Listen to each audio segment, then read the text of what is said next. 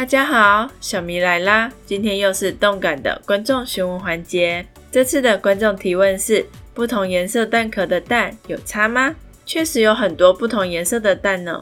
最常见的应该是白色、棕色与青色。就跟着麋鹿团队一起在科普小知识里看看，除了颜色之外，它们之间还有什么差别吧？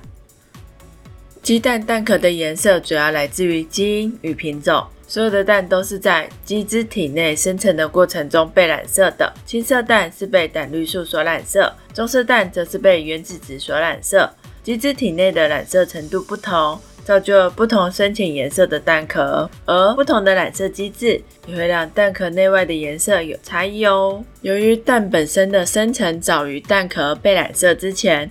因此，以普遍认知与畜产界人士的认知来说，蛋壳的颜色与营养价值是无关的。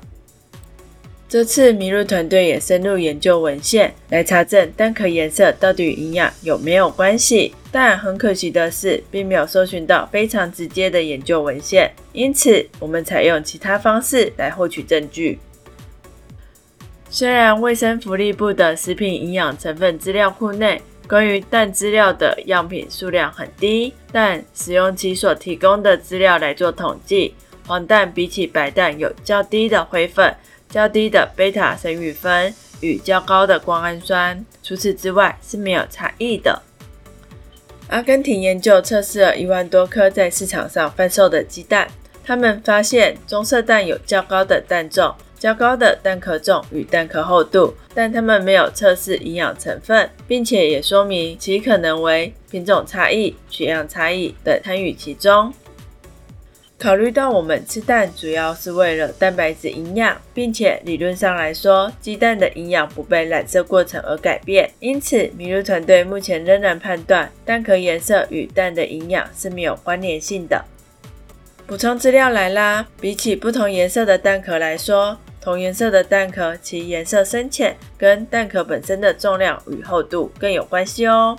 印度的鸡只研究指出，颜色较深的蛋有较重的蛋壳。二零零九年的研究也指出相同的结果。因此，如果购买棕色蛋时害怕自己容易把蛋打破，那可以选择颜色较深的蛋哦。虽然蛋壳颜色不影响蛋的营养。不过，科学家们一直都在努力研究如何提高蛋的品质哦。不管是用花生油、胡萝卜素，或者是其他特殊的饲料，因此大家也可以放心的吃蛋，并且可以越来越期待未来的鸡蛋可以赋予我们更丰富的营养哦。